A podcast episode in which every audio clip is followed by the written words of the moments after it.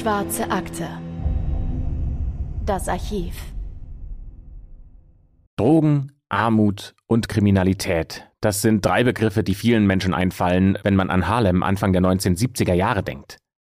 In Harlem, das ist ein Stadtteil im New Yorker Bezirk Manhattan, da leben vorwiegend schwarze Menschen, die in der amerikanischen Gesellschaft immer noch stark diskriminiert werden.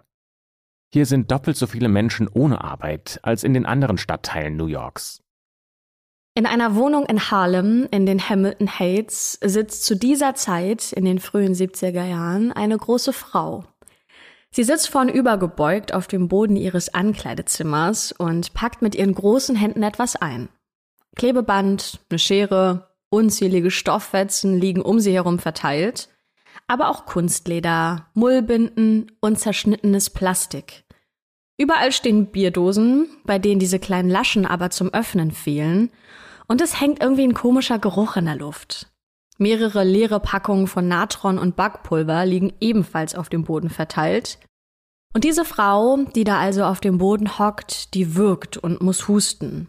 Sie greift neben sich, nimmt die nächstbeste Bierdose in die Hand, reißt die Zuglasche ab und zieht damit das Ende einer Mullbilde fest über das Ding vor ihr auf dem Boden. Beim Anheben der Binde wird der Blick auf das frei, was darunter liegt, nämlich Haut. Auf der dunklen Haut verteilt es weißes Pulver. Das Ding, das da vor ihr auf dem Boden liegt und in Stofffetzen eingepackt ist, das erinnert an ein riesiges Baby, das auf der Seite liegt. Ein Windstoß öffnet plötzlich das Fenster und etwas fällt mit einem Knall zu Boden. Die Frau zuckt zusammen, dreht sich erschrocken um, wirkt aber wieder beruhigt, als sie sieht, dass es nur die Pistole war, die von der Fensterbank heruntergefallen ist. Ja, und mit dieser etwas anderen Szene starten wir heute in eine neue Folge der Schwarzen Akte. Mein Name ist Christopher. Und mein Name ist Anne. Hallo. So oder so ähnlich wie die Szene, die wir euch gerade beschrieben haben, könnte die Situation nach dem Mord abgelaufen sein, um den es heute geht. Denn was Anne da beschrieben hat, ist, sagen wir mal, ein semi-professionelles Mumifizieren einer Leiche.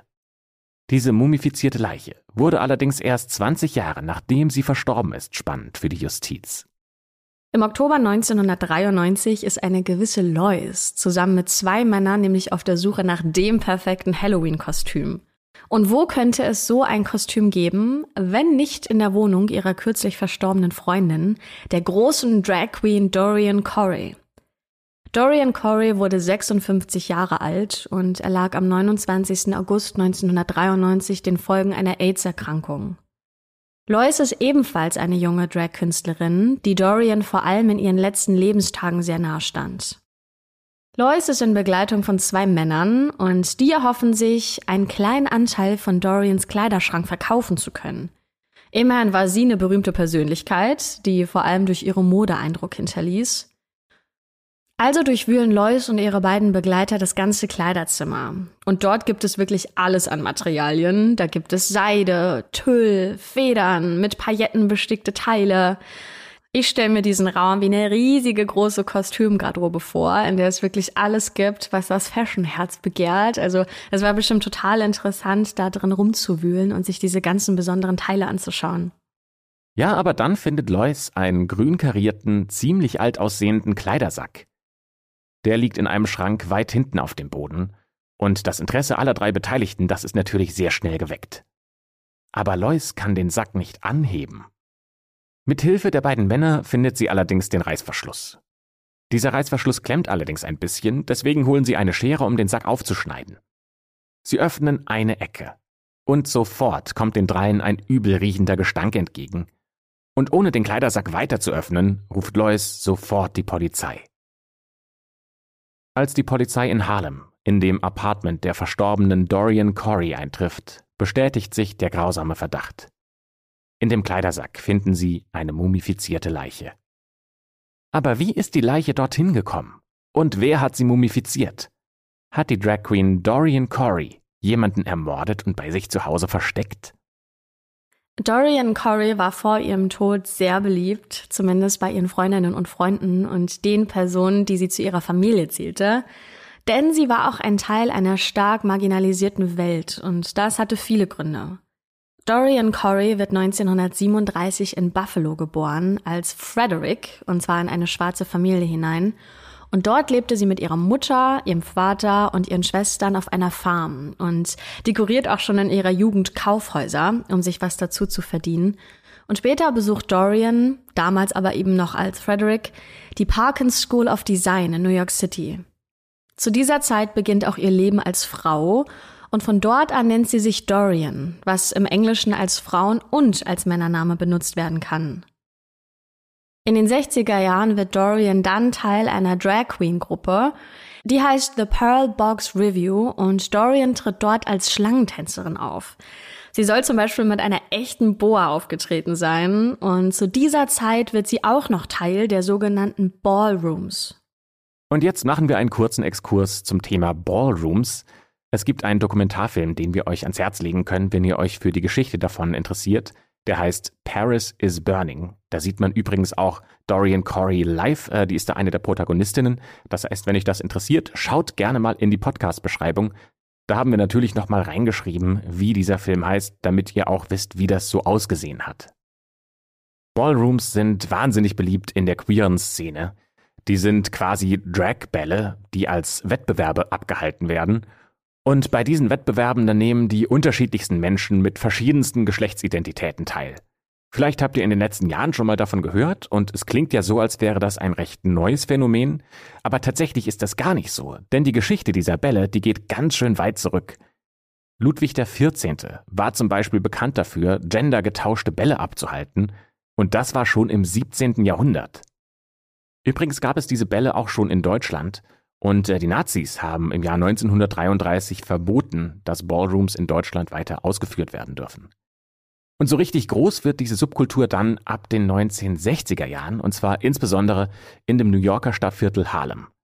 Und von diesem Moment an, da werden Drag Queen Bälle riesig. Es gibt immer mehr Publikum und es fließt auch immer mehr Geld in diese Veranstaltungen, sodass diese Bälle immer größer und pompöser werden. Lange Zeit gelten die Ballrooms als einzige Anlaufstelle für die Menschen der schwulen und Trans-Subkultur der damaligen Zeit. Denn die Menschen bekommen einen Raum, bekommen Aufmerksamkeit und Zuspruch für ihr Leben und ihre Identität. Und diese Bälle haben angefangen als Veranstaltungen, bei denen die Teilnehmerinnen und Teilnehmer auf einem Catwalk laufen und Preise, Trophäen und auch einfach nur Ruhm gewinnen können. Ursprünglich ging es vor allem ums Modelllaufen, später dann aber auch ums Tanzen und ganz viele andere Kategorien. In dem Dokumentarfilm, von dem ich euch erzählt habe, da gibt es ganz viel Interviewmaterial von damaligen Besuchern und Besucherinnen der Bälle. Und wie gesagt, auch Dorian Corey kann man da häufiger sehen. Zum Beispiel sagt sie über die Ballrooms, It's a fame. It's a small fame. But it's still a fame.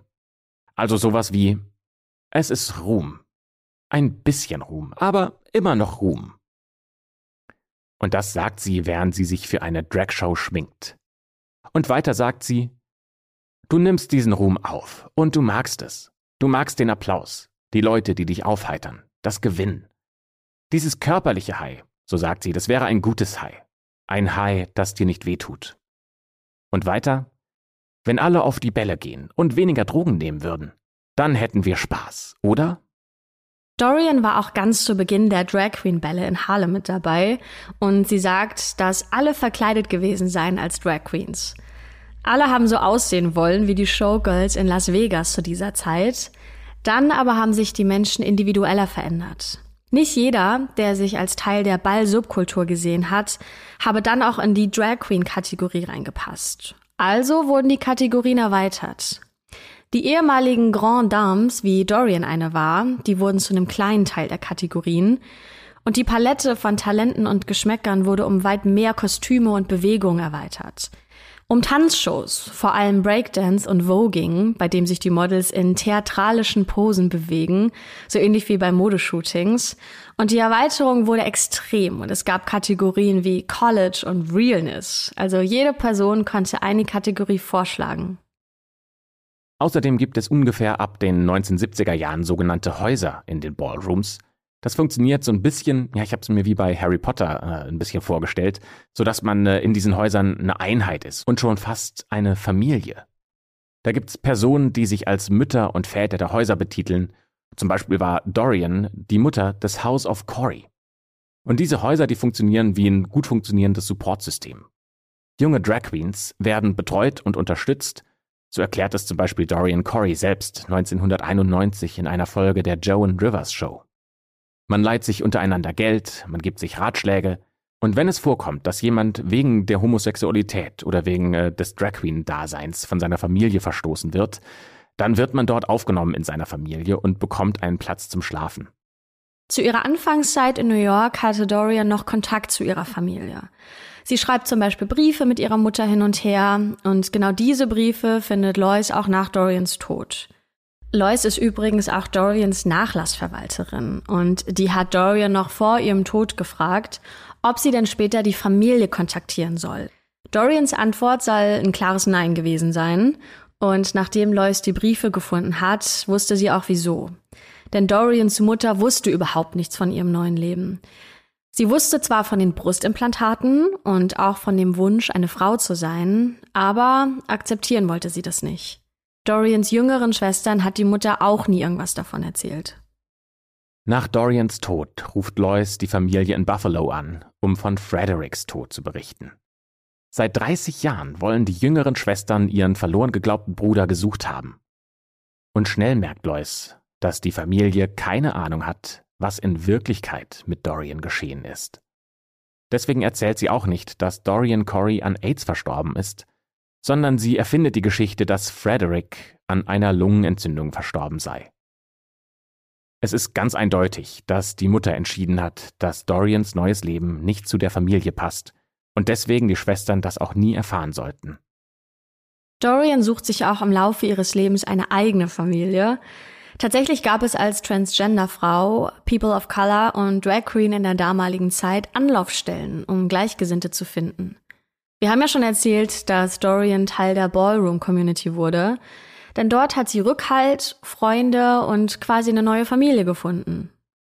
Dorian ist auch Designerin und hat einige Zeit ihr eigenes Modelabel, das heißt Corey Design, und dafür hat sie ausgefallene Kostüme entworfen.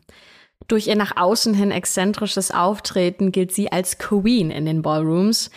Innerlich ist sie aber eine ziemlich ruhige Person, was vor allem auch aus dem Dokumentarfilm Paris is Burning von Jenny Livingston hervorgeht, der sich ja auch um diese Ballroom-Community dreht und in dem es viel Interviewmaterial von Dorian Corey gibt. Dieser Film ist ein wichtiges Zeitzeugnis für das Leben als Transgender in New York in den 80er Jahren. Nur mal so als äh, Vergleich. In Deutschland wurde Homosexualität zum Beispiel im Jahr 1969 offiziell entkriminalisiert. Und zu dieser Zeit konnten die Menschen in den USA nur davon träumen. Denn in den meisten Staaten gab es noch lange Gesetze gegen Homosexualität. Im Jahr 1962 war Illinois der erste Staat, der das entkriminalisiert hat, aber das war noch lange bevor der letzte Staat diese Schranke fallen gelassen hat.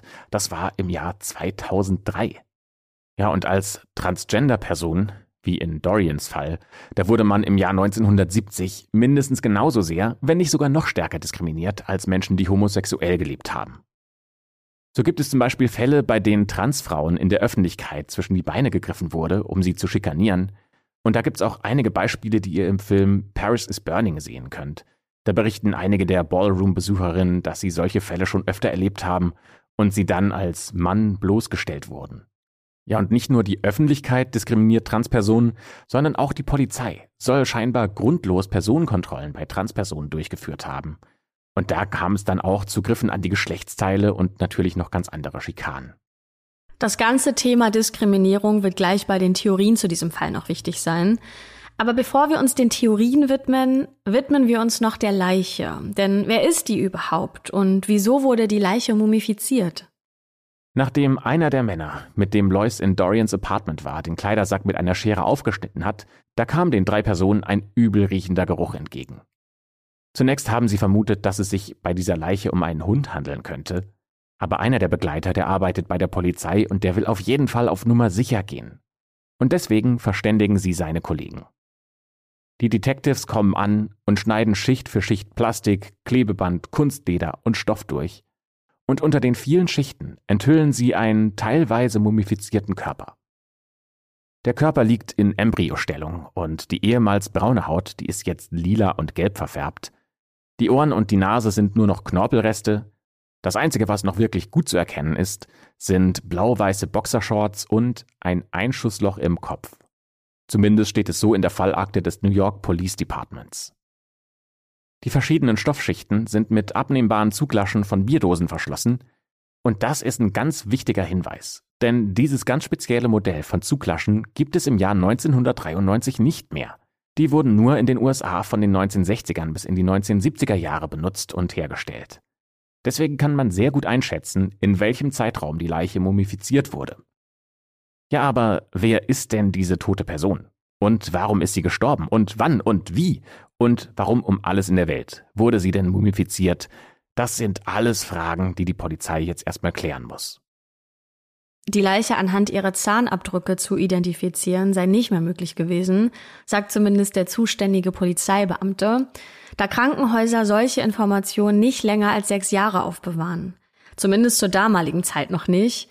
Und darum hat die Polizei, Achtung, jetzt wird's bisschen kurios und blutig, hat sie zur Identifikation der Leiche einen Finger abgeschnitten. Es sei aber trotzdem schwierig gewesen, die Person anhand des Fingers zu identifizieren, weil die Mumifizierung alles andere als professionell vonstatten gegangen ist. Das Plastik des Kleidersacks hat nämlich verhindert, dass Feuchtigkeit austreten kann. Also setzen sich alle Körperflüssigkeiten auf der Leiche ab, und das bedeutet, dass sich auf der Haut alles Mögliche an Ablagerungen festgesetzt hat. Diese zu entfernen und den Finger zu säubern, das musste super vorsichtig geschehen, denn in dem Moment, in dem die Haut verletzt wird, ist ja der Fingerabdruck für immer weg.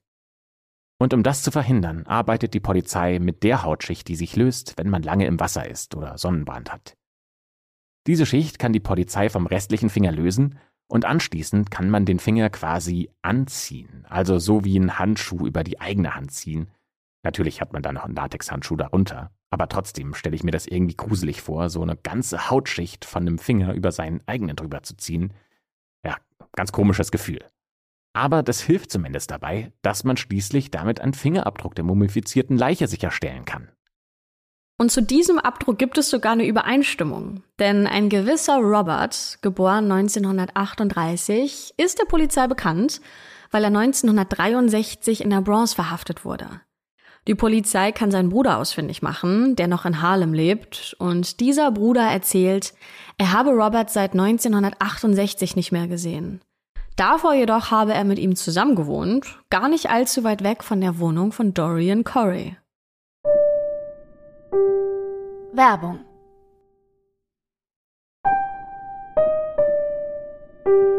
Werbung Ende. Und was die Polizei auch noch über Robert herausfindet, am 27. März 1963 wird er wegen Vergewaltigung und Körperverletzung einer Frau zu drei Jahren Haft verurteilt. Das ist besonders, denn zu dieser Zeit sind Anzeigen und äh, vor allem erfolgreiche Verhaftungen wegen körperlicher oder sexueller Gewalt alles andere als üblich. Man könnte sogar sagen, dass die Kriminalitätsrate in New York zu dieser Zeit nicht hoch war, zumindest wenn man die reinen Zahlen betrachtet. Das liegt allerdings auch daran, oder vor allem daran, dass häusliche Gewalt und vor allem sexualisierte Gewalt kaum zur Anzeige gebracht wird. Und Grund dafür sind sogenannte Bestätigungsanforderungen. Die wurden erst 1972 abgeschafft und äh, vor 1972, da mussten drei Dinge überprüft werden, um die Behauptung des Opfers zu stützen. Erstens, der Angreifer muss identifiziert werden können.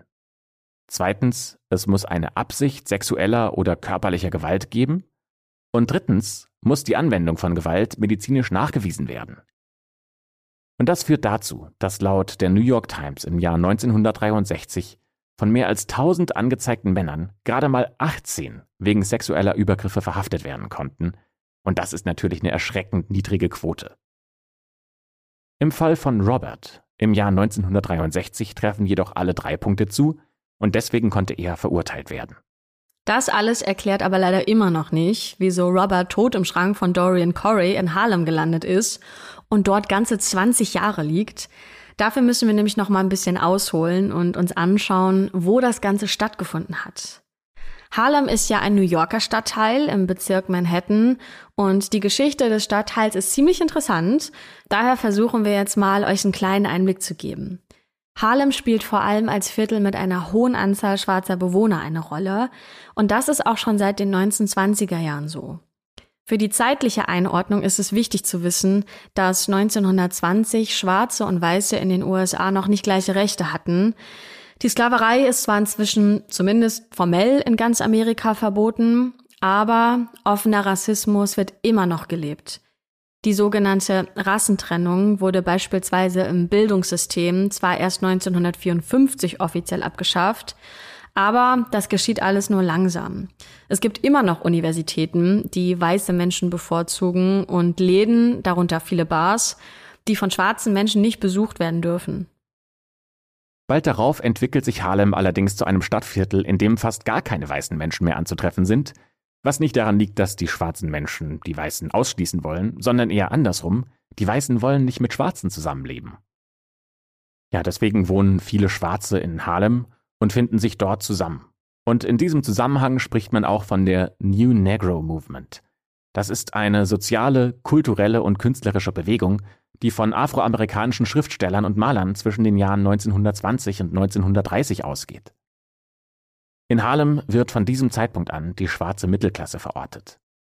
Hier wird die schwarze Kultur gelebt, da gibt es viele afrikanische Überlieferungen, afroamerikanische Traditionen, von überall hört man Gospel- und Jazzklänge.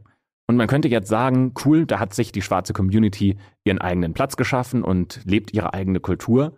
Aber das ja, Traurige und Ironische dabei ist, dass in den meisten der berühmten Clubs dieses Viertels Schwarze gar keinen Zutritt haben und diese Kultur in den Clubs nicht mitleben dürfen.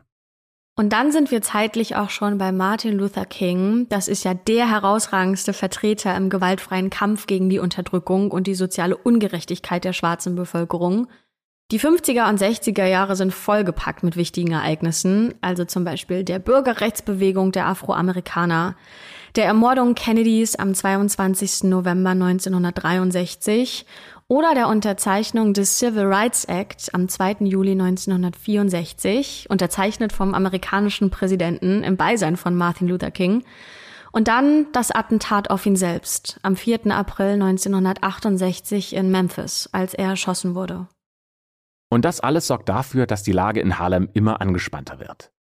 Drogen, Prostitution und Gewalt, die sind vor allem in den 1970er Jahren Alltag in Harlem und beeinträchtigen das Leben der Leute. Außerdem existieren ja immer noch die Verbote, die es für schwarze Menschen gibt, die ja auch immer noch in Gesetzen verankert sind. Und diese Gesetze werden vor allem durch die Polizei hart durchgesetzt. Vor allem in Bars in Greenwich Village und in Harlem gibt es immer wieder Durchsuchungen. Ja, und diese beiden Viertel, das sind die Viertel, in denen die queere Community lebt. Und klar, dass es da auch Bars speziell für queere Menschen gibt. Ja, und was besonders häufig vorkommt, ist, dass diese Bars die Polizei bezahlen, dass sie der Polizei Schmiergeld zukommen lässt, damit die nicht so oft vorbeikommt und da ihre Razzien durchführt, sondern dass sie da einfach in Frieden feiern können. Aber wie das bei Korruption häufig ist, meistens hält das nicht so lange. In der Nacht vom 27. auf den 28. Juni 1969, da kommt es in Greenwich Village in einer Bar in der Christopher Street zu einer Durchsuchung von der Polizei. Es ist eine Spezialeinheit, die einen regelrechten Angriff auf die Bar ausübt denn Ziel war es, die Besucherinnen und Besucher festzunehmen. Die Barbesitzer und Drag-Performer und Performerinnen, die dort auftreten, die werden festgenommen und das Ganze zieht eine Menge Schaulustige an, bis die Situation eskaliert. Die Polizei setzt Schlagstöcke ein, die Protestierenden greifen zu Backsteinen. Also hier wird Gewalt mit Gewalt gelöst und das endet meistens nicht so gut. Die Proteste halten noch lange an und dieser 27. Juni kommt euch vielleicht bekannt vor, denn hier liegen die Wurzeln des Christopher Street Days. Wir sind da in der Recherche und der Erzählung ein bisschen ausgeufert, aber das ist nun mal eine sehr spannende Zeit und auch ein sehr wichtiges Thema. Und wenn ihr jetzt darüber noch ein bisschen mehr lesen möchtet, dann schaut mal in der Podcast-Beschreibung, da haben wir euch ein bisschen was verlinkt. Ja, und worauf wir jetzt hinaus wollen mit äh, den Geschichten ist, dass es als queere Person in den 60er Jahren in Harlem extrem schwierig ist, die Polizei zu kontaktieren, denn die hilft dir nicht, egal bei welchem Problem. Und wenn du dann nicht nur queer bist, sondern auch noch schwarz bist, dann kannst du es eigentlich vergessen. Die Polizei wird dich nicht unterstützen. Und damit kommen wir dann zurück zu Dorian Corey und der mumifizierten Leiche in ihrem Kleiderschrank. Ja, und da gibt's jetzt die wildesten Theorien, wie und wieso sie diese Leiche so lange verstecken konnte. Und eine Theorie, ja, die wird die meisten von euch wahrscheinlich überraschen, die ist, dass Dorian unschuldig ist. Ja, wie denn das? Da hat doch eine Leiche bei ihr mehrere Jahre im Kleiderschrank gelegen. Wie soll sie denn jetzt unschuldig sein? Naja, wir haben ja gerade gehört, dass Dorian als schwarze Person in Amerika der 60er Jahre nicht besonders gut gesellschaftlich und politisch behandelt wird. Und da sie Transgenderfrau ist, kommen ja noch mal mehr Probleme hinzu. Stellen wir uns jetzt mal vor, dass Dorian zum Beispiel von einem Einbrecher überrumpelt wurde. Sie greift vielleicht zu ihrer Waffe, denn natürlich besitzt zu dieser Zeit jeder eine Waffe. Das ist nicht unüblich und wird auch von einer Freundin in einem Magazin so erzählt. Eine kleine Kaliber 22 soll sie gehabt haben, mit der sie dem Einbrecher in Notwehr in den Kopf geschossen haben könnte. Hätte sie sich danach ganz normal bei der Polizei gemeldet und hätte versucht, diesen Vorfall zu erklären, dann wäre es nicht unwahrscheinlich, dass die Polizei ihr nicht geglaubt hätte und sie sich hätte wegen Mordes verantworten müssen. Dorian wäre zwar unschuldiges Opfer eines Einbruchs, hätte sich aber nicht gegen falsche Ermittlungsaufnahmen wehren können. Allein für die, die sie war, hätte sie damals bei der Polizei alles andere als Sympathiepunkte gesammelt, leider. Ja, und in einer anderen Theorie ist Dorian unfreiwillig mit der Leiche konfrontiert worden. In der Dokumentation Paris is Burning erzählt die Regisseurin, dass Dorian im Jahr 1988 in ein neues Apartment gezogen ist. Die Leiche, die ist allerdings schon seit Anfang Mitte der 70er Jahre tot. Das heißt, entweder hat Dorian die Leiche mit in eine neue Wohnung geschleppt, oder die Leiche war schon dort. Ob Dorian sie dann dort entdeckt hat und aus Angst vor Verfolgung einfach niemandem Bescheid gesagt hat, oder ob Dorian es selbst nicht wusste, dass da eine Leiche liegt, das bleibt unbeantwortet. Wir finden von dem, was wir gesehen haben, dass die Variante, dass die Leiche schon da war und dann Dorian eingezogen ist, wahrscheinlicher klingt als die Variante, dass Dorian eine Leiche von einem Haus zum anderen schleppt. Andererseits muss man ja auch dazu sagen, dass sie als Drag Queen ja viele Kleider hatte und auch viele Kleidersäcke in die neue Wohnung mitgenommen hat.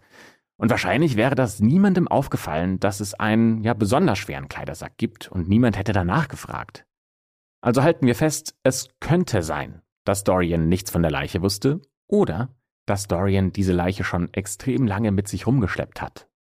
Die dritte Theorie gilt als die plausibelste aller Theorien über das Ableben von Robert, der im Schrank von Dorian als Leiche mumifiziert gefunden wurde. Denn vielleicht waren die beiden ja ein Paar. Sehr wenig, wenn nicht sogar gar nichts in unseren Recherchen deutet darauf hin, dass Dorian gewalttätig gewesen sein kann, am wenigsten vielleicht sogar ihr Auftreten in Paris is Burning, denn sie wirkt ruhig, gefasst, philosophisch, lustig, lebensnah und unerschütterlich. Und auch ihre Freunde und Bekannte sind sich laut Transition einig, dass Dorian, was auch immer passiert ist, stark provoziert worden sein muss, um gewalttätig zu werden, dass sie sogar eine Person erschießt. Die letzten elf Jahre ihres Lebens lebt Dorian mit einem Mann namens Leon zusammen, und dieser Mann arbeitet in dem Trophäenladen, der für die Auszeichnung der Ballgewinnerin zuständig ist.